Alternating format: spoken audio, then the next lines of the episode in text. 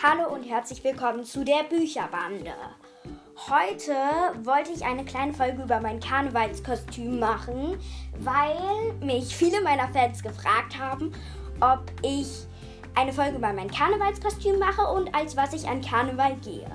Also am Donnerstag feiern wir eine kleine, eine kleine Party in der Schule und ich gehe da als Piratin und ich habe schwarzes Färbemittel gekauft, womit ich mir dann die Haare färbe und ich glaube, das wird ganz gut aussehen. Ja.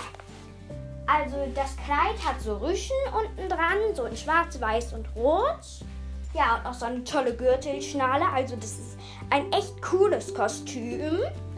Und dann ist es leider kurzärmlich, aber ich ziehe ein schwarzes, langes T-Shirt darunter, also gar nicht schlimm. Ja.